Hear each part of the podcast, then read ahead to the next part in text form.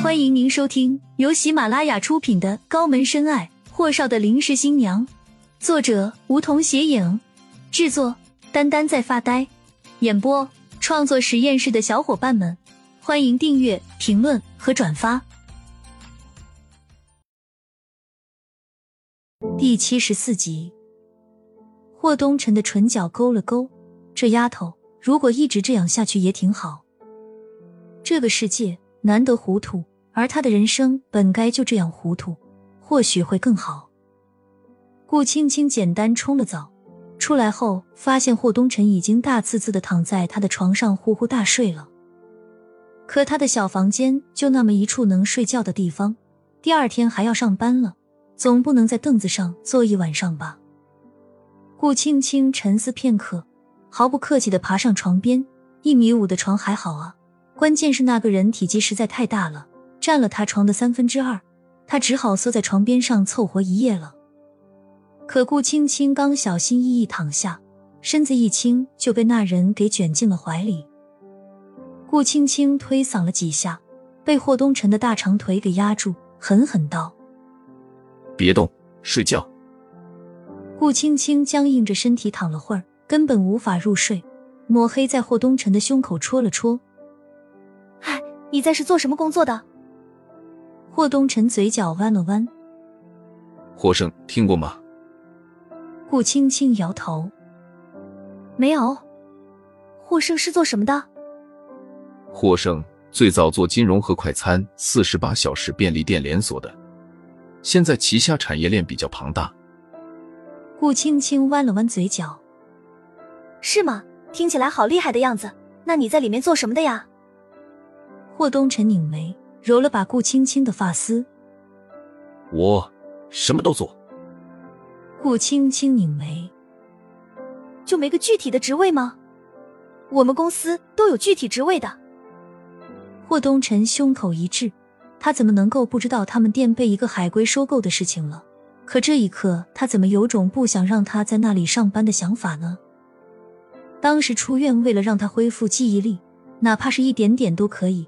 所以才大费周折让顾青青回到了精致女人坊的，可现在他们店面竟然换老板了。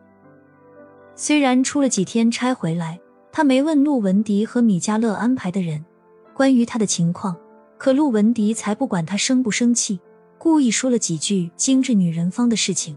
今天中午，陆文迪又故意说，听说现在的艺术工坊老板厉锦言特别的牛，还挺赏识那个谁。哦，对了，顾青青。昨天还亲自开车送她回家，还说厉谨言给顾青青买了两只抱抱兔等等，所以某人心神不定的抓狂了一下午。顾青青说起他们公司几个字的时候，声线似乎都是愉快的。霍东辰阴沉了脸，气鼓鼓道：“我就是个端茶倒水的，哪里有什么具体的职位了？”顾青青弯了弯嘴角：“是吗？你们公司好牛。”端茶倒水的都这么好看。顾青青语落，霍东辰狠狠的轻捏了几下顾青青的腰。是帅，用词不当。顾青青撇嘴。好吧，你真的挺帅的。雨落，顾青青又问道：“哎，你会下载企鹅号和微信吗？”霍东辰这才明白。给他包里塞的新手机，除了他的号码，什么都没有。揉了揉顾青青的头，会，明天我帮你弄。现在不说话了，乖乖闭上眼睛睡觉。嗯。哦。接下来这些天，霍东辰考虑各种因素，还是没有天天夜里入住顾青青的小窝。一个是担心他出入次数多了，被那些想弄死顾青青的人发现。再者，父母那里是最难攻下的问题，几乎是没有攻下的可能性。再者，抱着一个软香酥玉的美人儿却不能吃，这不要了他的老命了吗？顾青青放在罗马花园的东西和霍东辰买的那些衣服被搬到过来后，房间就显得更加小了。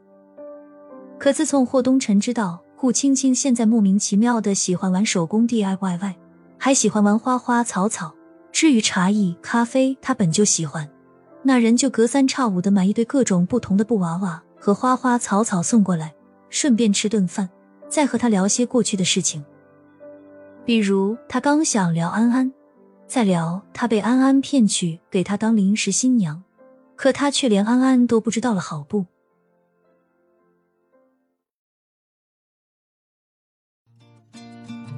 本集已播讲完毕，还没听够吧？那赶紧订阅吧，下集更精彩。